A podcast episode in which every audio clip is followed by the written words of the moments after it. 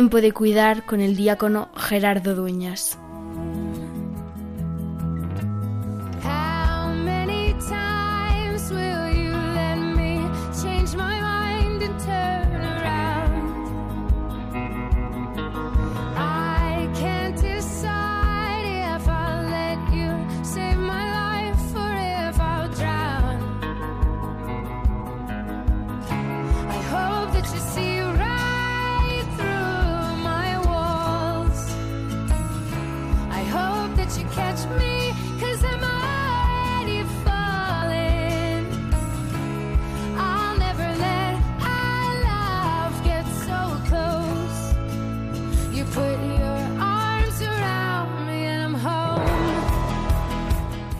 Casi sin darnos cuenta, resulta que estamos a 1 de septiembre del año 2020, que hemos dejado atrás el mes de agosto, el mes por excelencia de las vacaciones y que, aunque han pasado pues el verano, aunque seguimos en la estación, pero básicamente ha pasado el verano psicológico, sin embargo, seguimos metidos en los mismos líos de los rebrotes, de la vuelta al cole, de las leyes, de la mascarilla y de lo que se puede y no se puede hacer.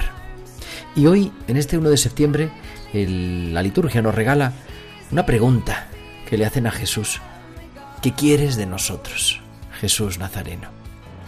Y yo la llevaba a este mundo que nos toca, a este a esta pastoral de la salud, a esta pasión por quien sufre. ¿Qué quieres de nosotros, Jesús? ¿Qué quieres que hagamos en medio de esta situación que no hemos elegido, que ojalá no la estuviéramos viviendo, pero que, sin embargo, es nuestra realidad? Y con la certeza profunda de que nuestro Dios, el Dios de la vida, el Dios del Señor Jesús, se manifiesta, se revela en nuestra historia, entra en nuestra historia. ¿Qué quieres de nosotros? Quizá nosotros aquí como convencidos, lo que decimos es, quiere que le descubramos, presente, vivo, incluso donde parece que no está. ¿Qué quieres de nosotros cuando la pandemia altera nuestra vida, altera nuestras vacaciones, cuando la pandemia altera nuestro trabajo, cuando la pandemia altera esa ausencia de tantos y tantos seres queridos que se nos han ido? ¿Qué quieres de nosotros en medio de nuestra sociedad, en medio de nuestra situación, en medio de nuestra iglesia? En esta tarde vamos a escuchar el testimonio de alguien que ha descubierto que su vocación es cuidar desde el ejercicio de la medicina, desde además desde el ejercicio de la medicina de familia y comunitaria. Quizá es una vocación peculiar, seguro, pero para todos los que queremos que sea tiempo de cuidar, descubrimos que es verdad, que en medio de la enfermedad, que en medio de la pandemia, Dios no nos olvida nunca. Porque como escuchábamos hoy también en la primera lectura, Dios conoce lo íntimo del corazón de cada persona, el corazón de Dios. Por eso este 1 de septiembre queremos volver a decirnos que es y sigue siendo tiempo de cuidar.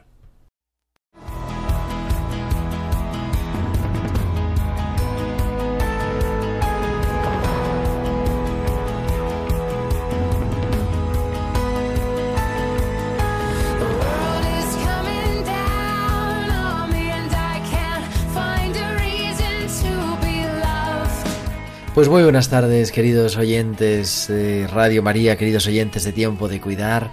Bienvenidos a esta nueva edición, que es ya la 95 de Tiempo de Cuidar. Nos acercamos al centenario. 95 martes acompañándoos de 8 a 9, de 7 a 8 en Canarias en este programa, que es el programa de Pastoral de la Salud de Radio María. Yo soy Gerardo Dueñas y te agradezco que estés ahí escuchándonos, compartiendo esta tarde con nosotros. Esta tarde ya del primero de septiembre y ya las 8 y 5. Se nos ha pasado casi ya el primer día de septiembre. ¿De qué vamos a hablar? Pues vamos a hablar eso, vamos a hablar de cuidar. Y hoy lo que vamos a hacer es viajar para escuchar a, un joven médico, a Íñigo, que está haciendo su residencia, es su MIR, el médico interno residente en medicina eh, de familia y comunitaria. El médico de familia. Vamos a preguntar qué es esto, cómo uno descubre esa vocación y cómo se entrega y además, pues cómo lo ha vivido en este año marcado en, la sanidad, en el hospital, los centros de salud y en nuestras casas, marcado por la pandemia. Todo esto y, mucho más en este primer programa, que todavía en Radio María no empezamos la temporada porque la empezamos en octubre, pero ya os vamos a dar también algún adelanto de cómo va a ser esta temporada de tiempo de cuidar. Y queremos, como siempre, que nos escuchéis, pero también que os comuniquéis con, vos, con nosotros, con vuestros comentarios, en nuestro correo electrónico, tiempo de cuidar arroba radiomaria.es y en nuestras redes sociales. En Facebook somos Radio María Spain y en Radio María España y en Twitter arroba Radio María Spain y podéis publicar vuestros comentarios con el hashtag almohadilla tiempo de cuidar, como ha hecho Marisa Calvo que nos ha mandado unos poemas a la que se lo agradecemos. Y además durante la emisión en directo del programa nos podéis enviar vuestros mensajes a nuestro WhatsApp del estudio al 668 594 383. Así que ya tenemos todo preparado. Viajamos, como hacemos cada martes, al inicio de nuestro programa hasta el Hospital de Bilbao con Valcisa y sus hospitales con alma.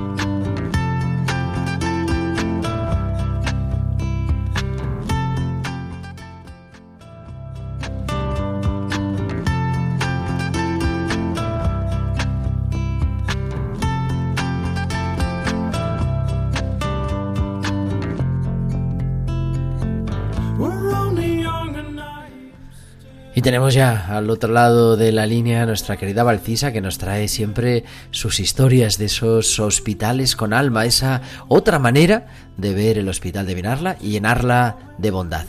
Valcisa, muy buenas tardes. Buenas tardes Gerardo y buenas tardes también a todos los oyentes. Ayime, el combate más intenso. Llevo años entrenando y haciendo combates de judo con Ramón, pero hoy hemos compartido un combate distinto. Se suele decir que lo que diferencia las artes marciales de los demás deportes es la disciplina, la cual no se queda en el tatami, sino que está presente en cada momento de nuestros días.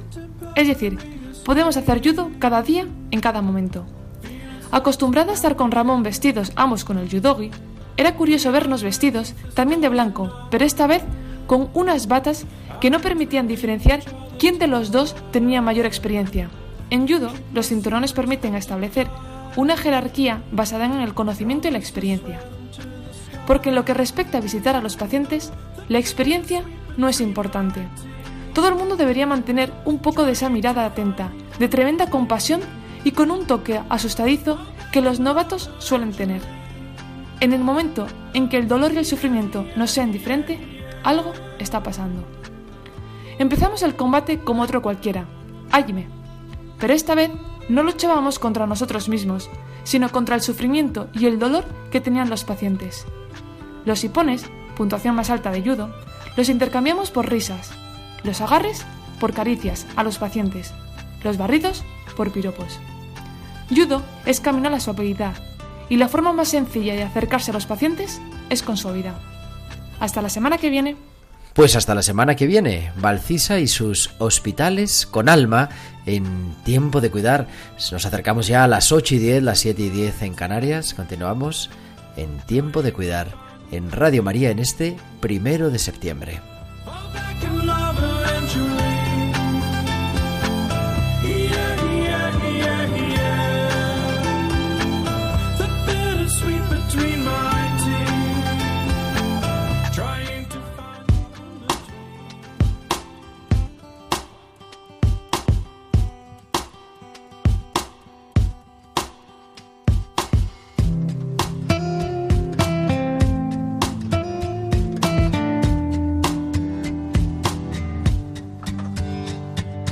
Avremo altre occasioni per dirci che succede e come finirà. In questi giorni così strani, un po' veloci, quando tutto dorme, sai che prima o poi si sveglierà. Sono momenti che hai vissuto già. Li riconosci, riconosco te come le finestre della mia città, come il silenzio di chi può fidarsi e può lasciarsi andare. Grazie per ogni singolo momento nostro, per ogni gesto, il più nascosto ogni promessa, ogni parola scritta, dentro una stanza che racchiude ogni certezza e grazie per ogni singolo momento nostro, per ogni gesto, il più nascosto, ogni promessa, ogni parola scritta, dentro una stanza che racchiude ogni certezza.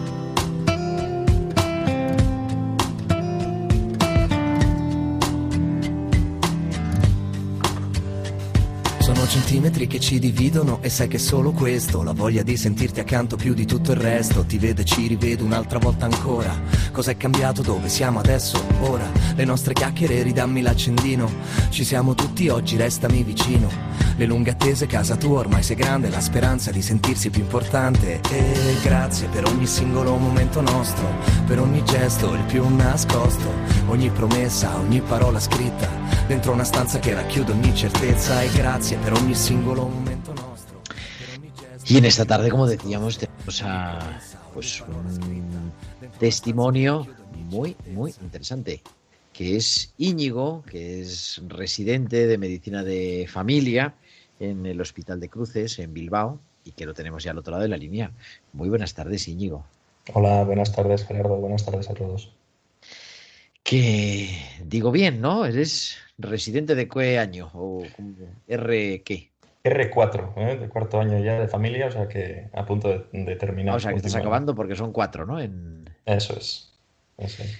Bueno, durante este verano estamos teniendo así unos testimonios especiales en tiempo de cuidar y nos faltaba pues esta visión. Hemos tenido gente de mucha trayectoria pastoral y sanitaria, pero y a todos les he empezado preguntando lo mismo, ¿no? Y, a ti también, a pesar de tu juventud, te pregunto, ¿Por qué médico?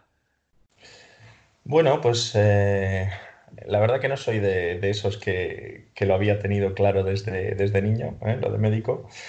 Supongo que en parte me vendrá por, mi abuelo, que fue médico de corazón y pulmón, ¿eh? cuando era una especialidad conjunta. Y, en ese sentido, pues un poco lo vi, lo vi desde pequeño y era una de las cosas que, que me gustaba parecía interesante la medicina y bueno, y sobre todo pues porque tenía también una parte humana, ¿no? una parte de cara al paciente, de, poder ayudar a la gente. Y con esas dos ideas de poder ayudar y de algo interesante, algo científico, pero que también tiene su parte humana, pues me decidí por la, por la medicina. Eh, ya de, o sea, desde el instituto estabas ya en ello. Sí, más o menos por, pues por la ESO, por, por ahí ya me empecé a. o sea que sí, entonces, bueno, no es una vocación joven, pero bueno, pero sí. Eso es, sí, sí, sí. ¿Y luego qué tal la vivencia? ¿El estudiar es lo que esperabas? O... Pues la verdad que, hombre, eh, tenemos que estudiar mucho, como es evidente, ¿eh? Pero luego la, la, carrera, como la mayoría de las carreras, me imagino, no tiene nada que ver con la realidad. ¿eh? Ni yo creo que tampoco mucho con, con, lo que me esperaba antes. Al final son unos años de estar sumergido en libros. También tenemos unas prácticas, pero bueno, que, que se quedan en cierto modo cortas o alejadas. Y, la medicina de verdad pues la, la, palpas y la empiezas a degustar cuando, cuando empiezas a, a tratar pacientes, a tenerles delante, a seguirles, etcétera. ¿Y por qué médico de familia? En vez de cardiólogo o neumólogo, que correspondía, ¿no? Eso es, sí. Bueno, pues la, eh, verdad que por, dos razones. Eh, según fui estudiando la carrera, vi que me gustaba toda la medicina, es decir, que no había solo un área en la que me quería especializar de forma única, y, eso, pues la, medicina de familia es la, que me lo ofrecía, ¿no? Son dos, la de familia y la de interna, un poco las que te permiten tener esa visión global de, la medicina. Y, luego, pues porque me permite también, sobre todo, tener un seguimiento de, los pacientes y de sus familias, ¿no? Porque al final eh, seguimos un poco a la familia en el ambulatorio eh, a lo largo de los años. luego es un poco la, primera puerta, ¿no? el, médico que, va a tener relación con todo aquello que le pasa al paciente, el que coordina un poco todo. Entonces, bueno, pues todo eso era lo que, lo que más me llamaba para ser, para ser médico.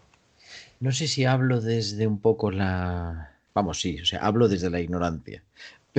Pero no sé si es, si es una apreciación que estés de acuerdo o no. Eh, claro, yo me muevo mucho en el ámbito del hospital. Tú también estás ahora, aunque estás en, también en el centro de atención primaria, ¿no? Pero bueno, eso es. La residencia, básicamente, referencia al hospital. Y parece como que el médico de familia en el ámbito hospitalario de la hiperespecialización está así como un poco, bueno, pues porque tiene que haber de todo, ¿no? Pero no sé, no, sé cómo decirlo, porque no es que no sirva, eh, pero es como, bueno, pues no está muy bien visto, no, no, no, sé si es la palabra, pero no sé si sabe lo que quiero decir. ¿no? Sí, te entiendo, te entiendo porque es bueno, esa idea pues la, suele comentar mucha gente, ¿no? Hombre, en parte yo creo que es porque hace años eh, la medicina de familia pues no era una especialidad, Era, tú terminabas la carrera de, medicina y, simplemente con haberla terminado pues ya eras, podías ser médico de familia. Hoy en día son cuatro años, ¿eh? que es una especialidad. Claro, claro, claro, es importante. Medicina de familia y comunitaria se llama, ¿no? Exacto, eso es. Y, y luego pues explican lo que es comunitaria. eso ya es más difícil. Pero no, esa yo creo que esa igual es una de las ideas más, más básicas, ¿no?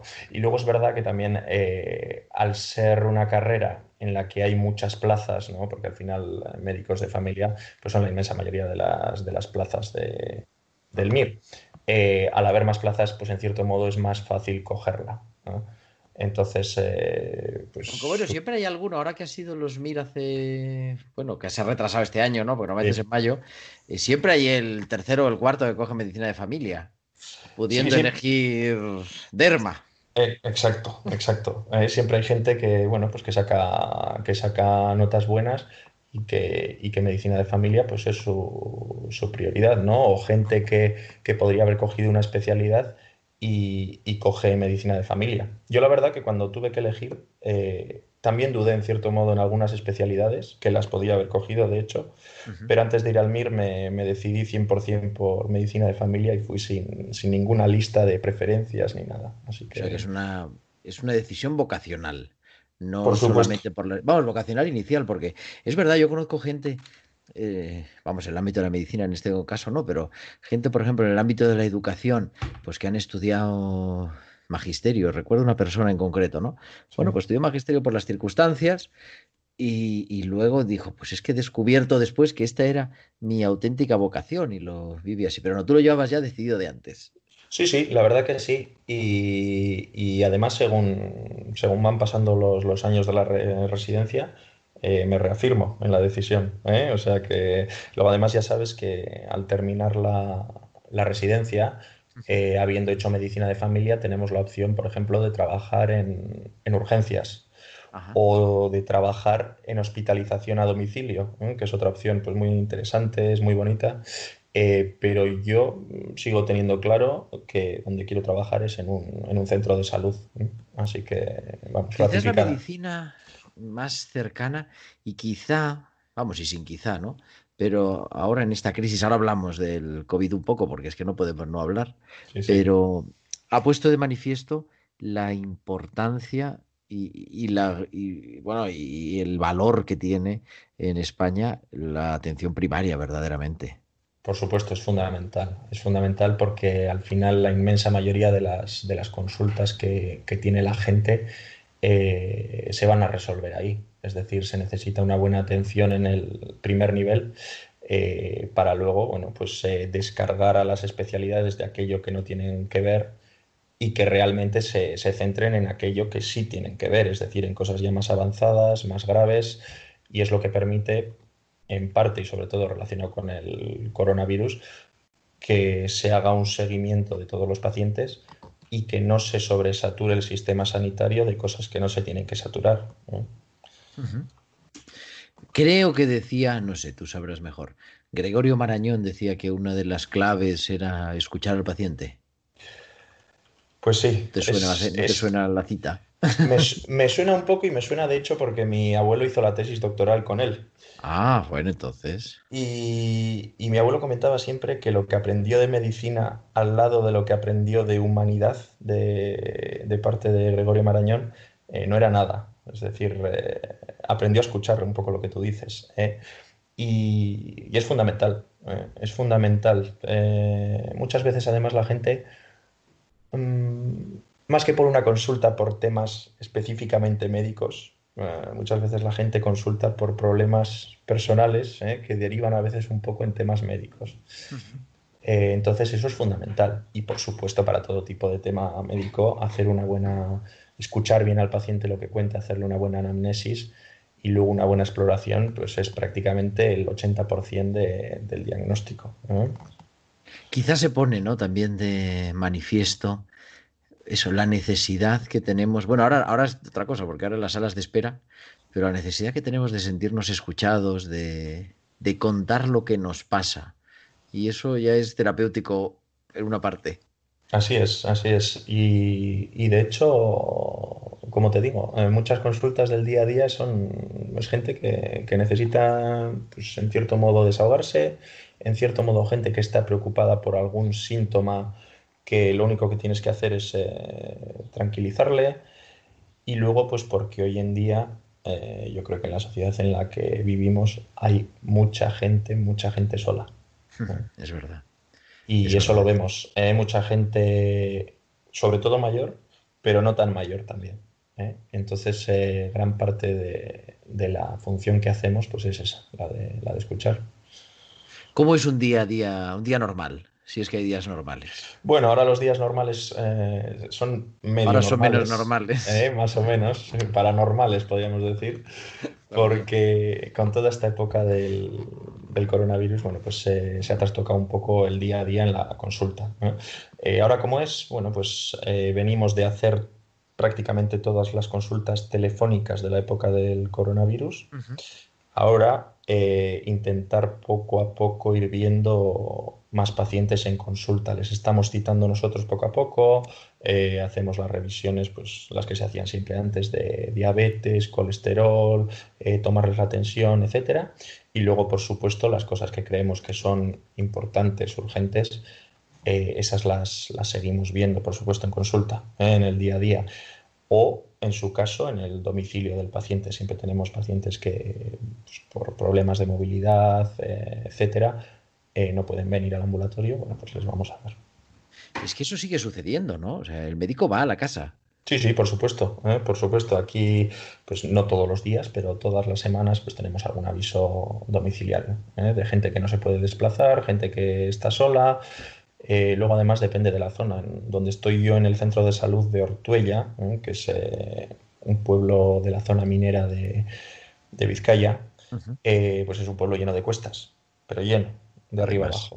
Eso es un problema en sí Entonces eso es un problema importante. Luego la mayoría de las casas no tienen ascensor, es un barrio humilde. Entonces, eh, bueno, pues ahí solemos ir a las casas a visitar a la gente, a explorarles a- y a hacer lo que haga falta. Y te encuentras de todo. Te encuentras de todo, ¿eh? Te encuentras de todo. Eh, además, en los sitios más desfavorecidos, pues te sueles encontrar gente con más problemas de salud también. ¿eh? No solo el, problema económico, pues también acarrea problemas de salud. Y, hay gente pues, que, que de verdad tiene mucha, mucha patología, insuficiencia cardíaca, diabetes, eh, edad muy avanzada también muchos de ellos, eh, gente sola, como te digo. Entonces, bueno, pues hay que andar con, con cuidado también para pues, atender lo, mejor posible a, esa gente, si me- merece la pena y lo va a necesitar, derivarle a urgencias, etcétera. A mí se me hace que, claro, no, no, no como médico, pero bueno, me ha tocado ir cuando he estado en parroquias, sobre todo, pues ir a visitar a los enfermos, ¿no? A su casa, a visitarles o a llevarles la comunión o a visitarles sin escuchar. Simplemente, claro, la experiencia es muy distinta. No es lo mismo acompañar a alguien que tú citas, en, tú Sí. en la consulta o yo en el despacho o lo que sea, y que ir a su casa y a alguien me lo dijo en algún momento y yo lo he intentado no olvidar, ¿no? Dice, claro, cuando entras, entras a su casa, entras como en un territorio sagrado en el que también quizá, a lo mejor también a nivel clínico te hace comprender a veces, ¿no? La manera de vivir, la situación de la casa. Pero claro, es, es más invasivo que... Y, pero también por otro lado, también eres el, el, que visita es más vulnerable, porque tú en tu consulta sabes cómo están las cosas. Tú tienes el control. Cuando llamas al timbre, no sabes bien qué te vas a encontrar. Exacto, están, vamos, lo has contado perfectamente. Están esas dos partes, ¿no? Una que es muy interesante y que, a nosotros nos da mucha información de cara pues, a hacernos una idea de cómo es ese paciente, eh, en qué ambiente vive, eh, con quién vive, cómo vive, eh, si tiene una casa cuidada, si es una persona capaz de mantener pues, una buena higiene, un orden, etcétera, o, por el contrario pues, se ve más, más dejadez, o, una casa, por ejemplo, simplemente en la que ves que, hay bastantes barreras, como por ejemplo alfombras, etcétera, en una persona que, tiene riesgo de caídas.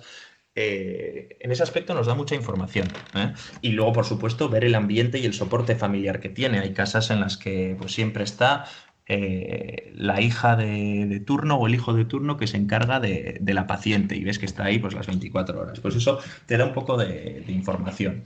Y luego el tema que dices de, em, de, bueno, pues un poco sorpresa que te puedas encontrar, etcétera, ya a mí no me ha tocado ninguna sorpresa desagradable. ¿eh? Pero, no, no, no, no decía, no digo desagradable, a mí, a mí tampoco, la verdad. Sí. Pero de verdad, que, no, que pasaría a la calle todos nos arreglamos un poco, ¿no? Sí. Y dentro... Eso es, eso es. Es más íntimo. Sí, es más, es más íntimo, ves más a la gente, bueno, pues como, como es, como se encuentra en el, en el día a día. Y, y en ese aspecto, sí, es, vamos, es muy enriquecedor. ¿Cómo reciben a un médico joven? Bueno, pues eh, en general los brazos. Ya son mayores que tus abuelos. Bueno, no, no, sé si la mayoría, pero muchos pacientes. Como mis abuelos, más o menos. ¿eh? Y la mayoría, pues, pues encantados. ¿eh? Siempre, siempre dicen que, que, bien ver a alguien joven, etcétera. No sé. La gente, sobre todo las señoras mayores, pues están encantadas. Así que, pero bueno, lo importante es acertarles. Que no, no vale de nada ser joven si luego se mete el zanco.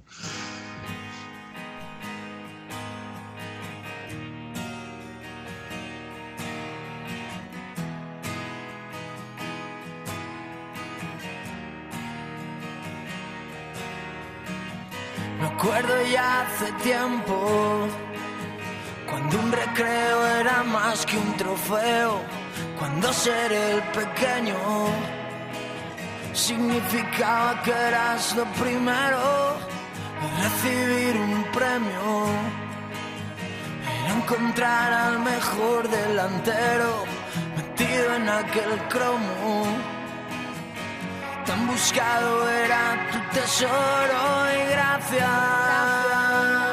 Fue tan bonito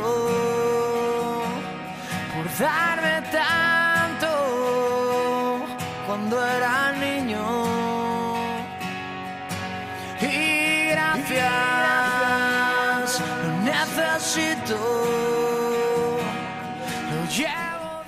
Continuamos en Tiempo de Cuidar en Radio María en esta tarde, en este atardecer del primero de septiembre.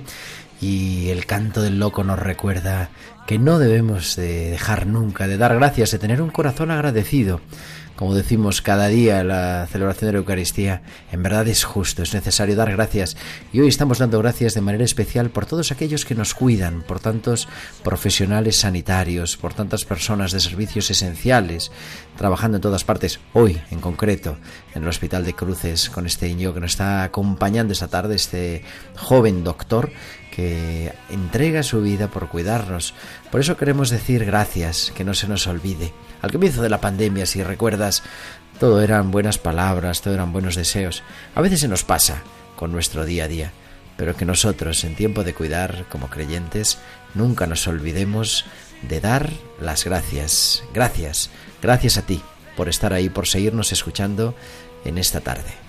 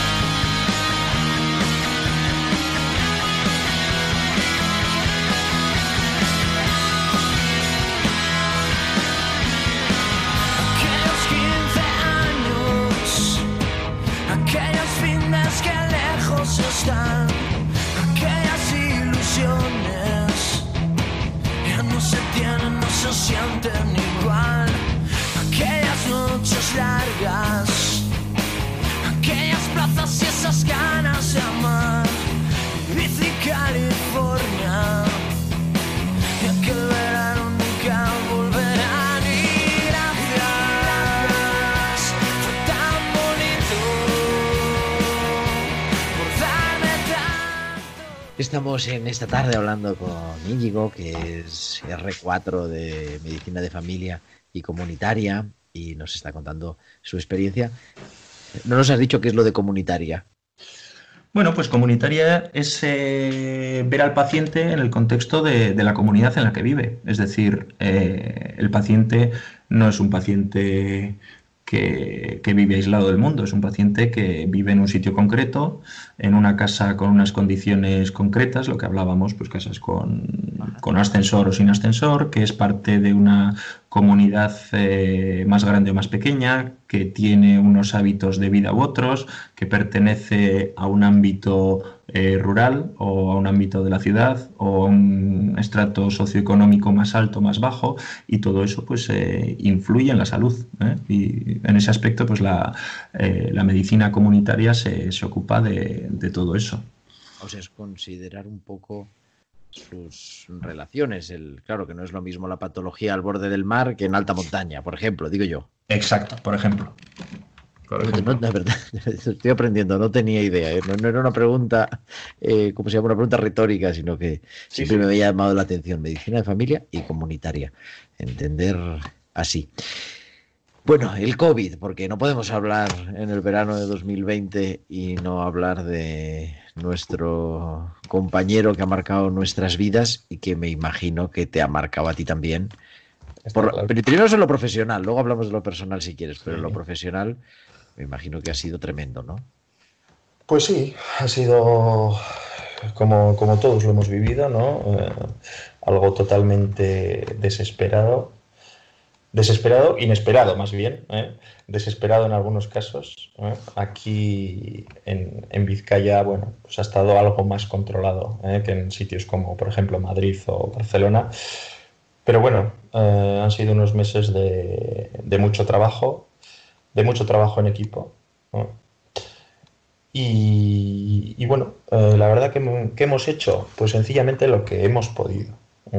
Eh, ya sabes que es un virus que no lo conocíamos, que poco a poco se ha ido conociendo, se ha ido viendo qué tipo de patología causaba, qué tratamientos se podían poner, qué tipo de gente pues, tenía mejor evolución y que ahora eh, lo estamos intentando mantener un poquito a raya a la espera de, bueno, pues de la, de la vacuna. Famosísima vacuna. Famosísima. ¿eh? Entonces, bueno, pues en ese aspecto mucho, mucho trabajo, ¿eh? pues mucho trabajo de coordinación con, otros equipos, como te digo, nosotros, por ejemplo, en, las urgencias del Hospital de Cruces, pues se creó una, bueno, una comisión, eh, tanto a nivel interno de los que trabajamos, hacemos guardias en urgencias, como para estar coordinados también con el resto de servicios a los que iban los pacientes, con respiratorio, infecciosas, medicina interna, etcétera. Entonces, bueno, pues horas de trabajo, horas de dedicación y, poco más. No ha habido recetas milagrosas. Bueno, pero una iniciativa muy bonita que, que nos contó aquí una compañera tuya, Clara, hace pues hace ya muchos meses, yo creo que si fue en marzo o en abril, ¿no?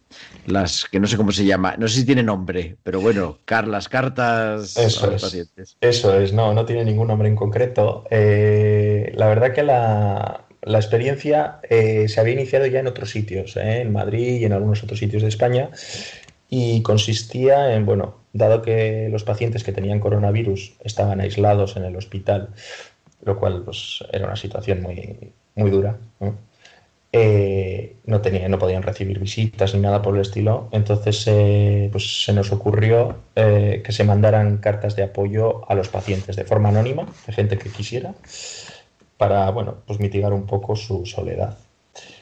Eh, la verdad que bueno, pues iniciamos la propuesta unos, unas siete personas que la hemos coordinado y, la respuesta de toda la gente de Vizcaya pues ha sido buenísima. ¿eh? Han participado muchos más residentes también que se han dedicado a, a transcribir las cartas, a grabar vídeos leyéndolas, etcétera. Y todo eso, bueno, pues yo creo que ha ayudado un poco a la gente a pasar mejor este trago. Sí, hombre, seguro que sí. Me imagino que eh, las eran, en papel. Eran en papel, eh, la eh, todo el mundo las escribía en papel, pero también invitábamos a que la gente se grabara, porque pues, bueno, por problemas de, mm, de distribución, etcétera, y sobre todo para no ir transmitiendo uh, bacterias, virus, etcétera, a lo largo de todo el hospital, se proyectaban en las pantallas de televisión de, del hospital leídas. ¿eh? Entonces, bueno, pues muchas las tuvimos que leer en alto y pasarlas a un vídeo, y otras, pues era gente que hacía directamente un vídeo y se plasmaba. Eso es. ¿Y los pacientes? Pues eh, los pacientes eh, lo han vivido de forma, como te puedes imaginar, muy dura. ¿eh? Porque si los que estábamos ya en nuestras casas lo hemos pasado mal, pues imagínate la incertidumbre de estar ingresado con una pandemia de, la gravedad, ¿no? que además se palpaba, se, oía en los medios de comunicación, etcétera. Y, bueno, pues con una soledad terrible. Y, yo creo que bueno, esta pequeña propuesta, entre otras cosas, pues les ha, lo han agradecido, ¿eh? les ha ayudado y, bueno, pues han sentido que están apoyados por el resto de la sociedad, que era algo que hacía falta en estos momentos. Quizás ha sido, vamos, lo hemos dicho muchas veces, ¿no? Pero mm, por oír también tu, tu opinión y tu experiencia, una enfermedad asociada a mucha soledad, a vivida en mucha soledad. Por supuesto, por supuesto. Para empezar, ha caído mucha gente que ya vivía en soledad, ¿eh? que es la yo creo que los más desprotegidos, la gente de las residencias. ¿eh? Es verdad. Y, luego aparte, pues se ha vivido en una soledad terrible, ¿no? Eh, en cierto modo parecía que en cierto modo hemos estado todos juntos, ¿no? Aunque sea de forma virtual por los medios de comunicación, por todas las nuevas tecnologías, la radio, el Skype, pero en cambio la gente que ha sufrido el coronavirus pues ha estado terriblemente aislada, ha sido el polo opuesto. Eh, yo creo que eso es una de las cosas más, más duras. Y de hecho, hablando con pacientes que habían sido dados de, alta por, tras el coronavirus, eh, me comentaban eso, pacientes míos de, de, Ortoya me comentaban que lo más terrible era la incertidumbre que, han tenido durante todo el proceso, de no saber bien eh, qué les iba a pasar, eh, de no poder ver a sus familiares, etcétera. Entonces, eh, lo que tú dices, sí, yo creo que la, soledad ha sido una de las cosas más terribles de, Claro, es verdad que eh, eso, con, algunos con soledad ya previa, ¿no? Se dice que es, o se decía, ahora, ahora ya, ahora ya no se dice tanto, pero se decía que la soledad era la pandemia del siglo XXI. Bueno, ahora por lo menos es del inicio del siglo XXI junto con el COVID pero es verdad, en un mundo hiperconectado y, que es cierto que las, las, nuevas tecnologías, los medios de comunicación y las redes sociales nos acercan mucho y, todo el mundo, también la gente mayor, las ha utilizado, ¿verdad? Pero luego, claro, no es, nos falta siempre la presencia física, el contacto. Está claro, está claro. Y, y bueno, durante el, el confinamiento y durante el ingreso de los pacientes en, planta, pues ese contacto han sido todos los eh, auxiliares de enfermería, las enfermeras, los celadores, los médicos, que se han desvivido por, pues por transmitirles algo de humanidad a los pacientes, de que tal vez bueno, pues no estaban sus familiares pero al menos podían tener contacto, aunque fuera únicamente a través de un traje, eh, que parecían casi astronautas al entrar. Además, eso, claro, claro, efectivamente, es que cuando te veían era disfrazado. eso es, pero bueno, eh, yo creo que también eso lo, han agradecido, eh, el trato con, con el personal sanitario. Oye, y estamos en Radio María como creyente, ¿no? ¿Y cómo se vive a Dios en medio de todo esto? Bueno, pues. Ah, Aparte de cómo se puede, como has dicho al principio, que hemos hecho lo que hemos podido. También, ¿no? Pero. No, pues eh, a Dios cómo se le vive. Pues la verdad que muchas cosas eh, que hemos visto en esta época son cosas que los que tenemos la suerte de, haber recibido a Dios eh, en cierto modo nos han, no nos han sorprendido o nos han confirmado. Es decir, que el mundo pues, eh, ha parecido más frágil de lo que es, que ya lo sabíamos, eh, que necesitamos los unos de los otros, que ya lo sabíamos, pero parece que la sociedad en la que vivíamos no, que la gente realmente importante, la gente que se ha valorado durante todo este tiempo, no han sido los futbolistas ni los multimillonarios, sino pues mucha gente anónima, ¿no? Gente panaderos, eh, gente de, de, los supermercados, eh, enfermeras, auxiliares, etcétera, gente anónima. Eh, y luego también, pues, ver se ha visto a Dios en, en, toda esa gente que se ha desvivido, ¿no? En gente que ha trabajado por la gente que no podía trabajar. Y un poquito eso. Yo creo que también ha sido una época, en cierto modo, de penitencia. ¿eh? De penitencia, pues por, por, la cantidad de cosas que son más superficiales, que, que nos pasamos de rosca, ¿no? En este mundo eh, civilizado, en este primer mundo. Y, y bueno, pues una época de conversión, yo creo. Yo creo que ahí también, hombre, la oportunidad, ¿no? Es verdad que nadie quisiera esto, pero los que hemos tenido la oportunidad de estar en primera fila, hemos descubierto eso. Por un lado, una oportunidad de, de mirarnos a, a, cómo estábamos viviendo, ¿no? Que eso es la conversión, una auténtica cuaresma, literal. Pero, exacto, exacto. pero también descubrir a Dios en el que sufre, en el que cuida, en el que sufre y en el que cuida. Por supuesto, por supuesto, en ambos. ¿eh? Y, y, ha sido un, vamos, yo lo he visto muy claro, ¿eh? muy claro, de forma muy intensa. Eh, es verdad que a veces pues estas cosas nos hacen darnos más cuenta en el día a día ¿no? de, de, lo que realmente tiene importancia, de la presencia de Dios, lo que tú dices, en los que cuidan, eh, en los que cuidamos. Uh -huh. y, y, yo personalmente, bueno, pues también eh, lo he vivido de forma cercana eh, en el hospital, pero luego también lo he vivido de forma personal e intensa porque yo cogí el coronavirus. Afortunadamente estuve bien, pero estuve aislado una temporada. Y, y, esa temporada, pues hay gente que ha estado muy angustiada, muy mal. Yo, la verdad, que es una temporada que agradezco, ¿eh? porque ha sido una, una, temporada de reflexión, eh, de conocimiento interior uh -huh. y, y de agradecimiento, yo creo, ¿eh? sobre todo, de, de, sentirme pues afortunado por la, la, cantidad de pues de cosas que, que no se va, no valoro lo suficiente en el día a día y que me, en este tiempo las, las he podido valorar. Has estado, pero has estado bien. Eh, he estado bien, he estado bien. Eh, pero con síntomas o sin síntomas. Sí, tuve síntomas, tuve una especie de gripe suave, eh, perdí el gusto y el olfato, estuve unos días eh, bueno, pues con mal cuerpo, etcétera pero afortunadamente pues no he tenido neumonía, ¿no? que era el principal eh, motivo de ingreso. Entonces, bueno, pues eh, estuve en casa una, una, temporada hasta que di negativo en las pruebas y luego me, me reincorporé. ¿Y te quedan anticuerpos todavía? Eso parece, ¿eh? aunque, aunque no, no, está, bien. no, está, muy claro, en principio mandan positivos ¿eh? en la prueba, pero no está muy claro si sirven de algo, si no, cuánto duran. Bueno, pues ya sabes, como todo aquí, que, que no está claro. Estamos aprendiendo todos en realidad. Oye, estamos, ya sabes cómo es el tiempo en la radio, pero eh, son, en unos meses, ahora ya no se sabe, siempre era en mayo, ahora el año que viene ya veremos, ¿no? Pero en unos meses acabas la residencia. ¿Cómo, cómo te ves en, en el futuro? No, no digo el año que viene, sino, yo qué sé, dentro de 10 años, 15 años.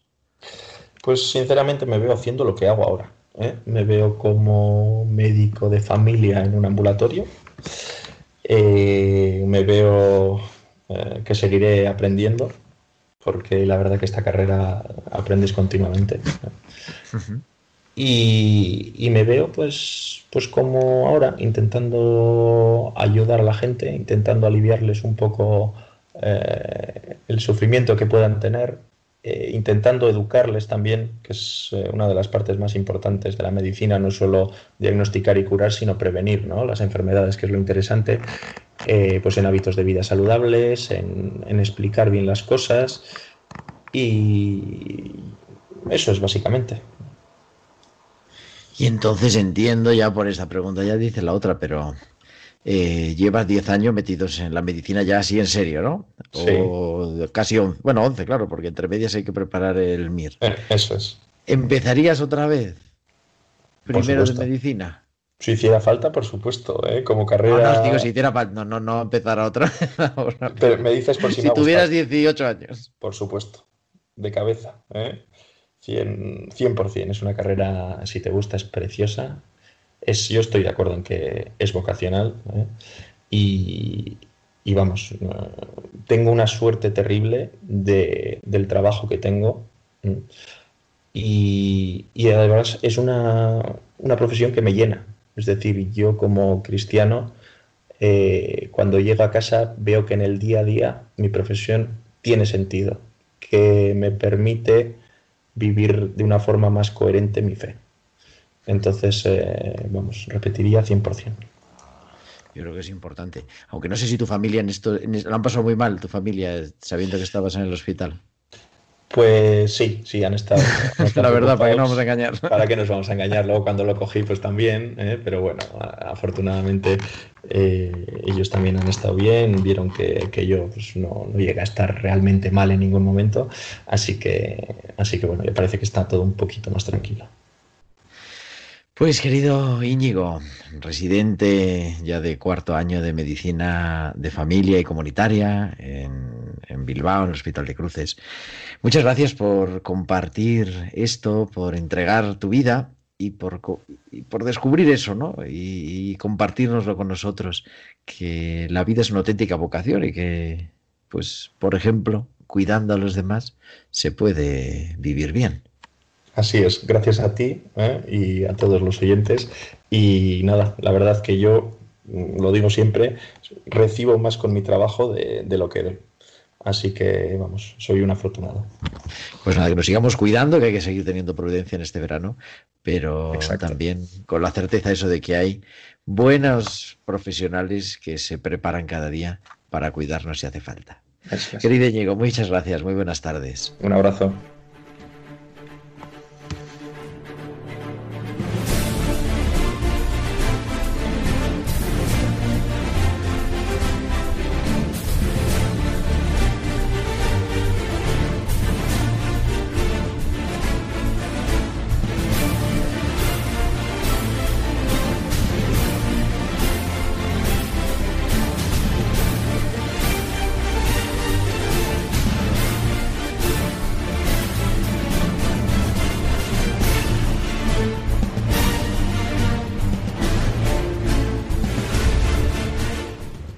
A mí la verdad es que no me deja de sorprender y de emocionar escuchar estos testimonios. Durante este verano, desde allá por el mes de julio, cuando comenzábamos hablando el primer martes de julio con Segundo Tejado, el responsable de la Pastoral de la Salud a nivel de la Santa Sede, hemos querido ir teniendo testimonios de diversas personas que nos cuentan su vocación, cómo han ido descubriendo que este mundo de la pastoral de la salud, de cuidar a quien sufre a consecuencia de la enfermedad, es su auténtica vocación. Y lo estamos haciendo cada martes. Profesionales, auxiliares, médicos, sacerdotes, Allí la semana pasada, recordáis, con ese testimonio impresionante de una persona que ha estado enferma y, y su esposa porque nos seguimos recordando que quiere ser tiempo de cuidar. Y ese es nuestro signo, eso es lo que queremos ver, porque además descubrimos ahí que en medio de la enfermedad Dios, el Señor Jesús, se hace de un modo especial presente. Y por eso queremos renovar nuestro compromiso de acompañarte todos los martes, también en esta temporada que empezamos, que vamos a empezar oficialmente en octubre, pero que desde ya le damos la bienvenida en tiempo de cuidar en Radio María.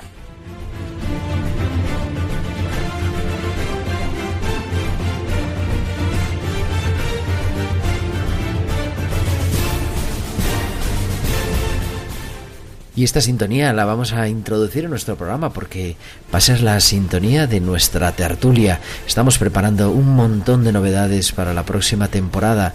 Vamos a dedicar unos buenos espacios también a cómo acompañar el duelo. El duelo por fallecimiento o el duelo por, por otras causas. Vamos a estudiarlo, vamos a comentarlo y queremos en esta temporada escucharte de manera especial. Vamos a abrir las líneas del estudio de Radio María para escucharte a ti, para que nos cuentes cómo vives, qué te preocupa y cómo descubres en medio de la enfermedad que Dios se hace presente y podemos de alguna forma ayudarte a vivirlo.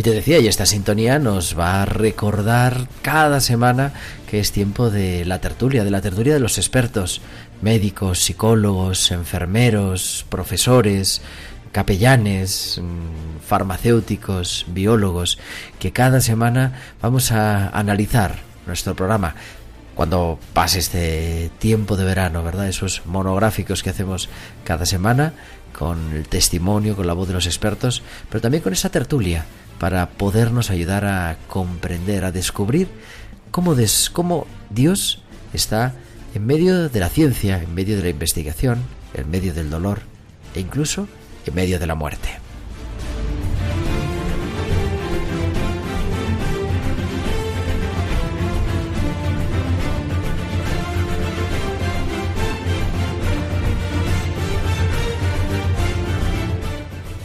Con muchas incorporaciones. En la producción se va a incorporar Tibi López, continuaremos con Tamara Lack para comentar nuestra tertulia. Lorenzo Forero, Borja Moraleda, Miriam Vicente, Miguel Ángel Acosta, Blanca García, Cristina Fernández, Rochi Bellido, Tillo López, Luisa del Campo, Carmen Cara, Blanca Lizárraga, Beatriz Rodríguez, Javier Gutiérrez del Álamo y muchas más cosas. Y en la producción musical, Bárbara Omar y Eva Caro, que cada semana nos ayudan a disfrutar de este regalo que es tener 60 minutos de radio, de poderte acompañar en tu día a día, en el coche donde nos escuchas, en tu casa, en la cama, en el hospital o en el podcast, desde donde sea, en tiempo de cuidar.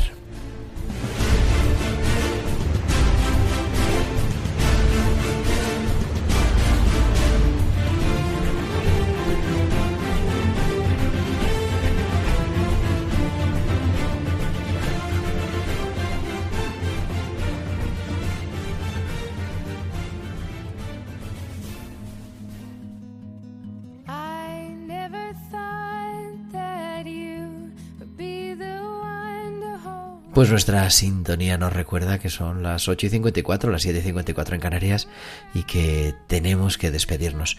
Pero volveremos la semana que viene, será 8 de septiembre. Estaremos aquí a las 8 de la tarde, a las 7 en Canarias. Vamos a hablar la semana que viene de las hospitalarias, las hospitalarias del Sagrado Corazón de Jesús, con una hermana que ha tenido una gran experiencia también de gobierno, Sor Natividad, que nos acompaña. Pero eso será la semana que viene. Recuerda que el coronavirus sigue ahí prudencia, mascarilla, distancia y sobre todo que no nos olvidemos de confiar en nuestro buen Padre Dios. Nosotros volvemos el próximo martes. Aquí te espero, que descanses, que tengas una feliz tarde, una feliz semana. Un abrazo de tu amigo el diácono Gerardo Dueñas.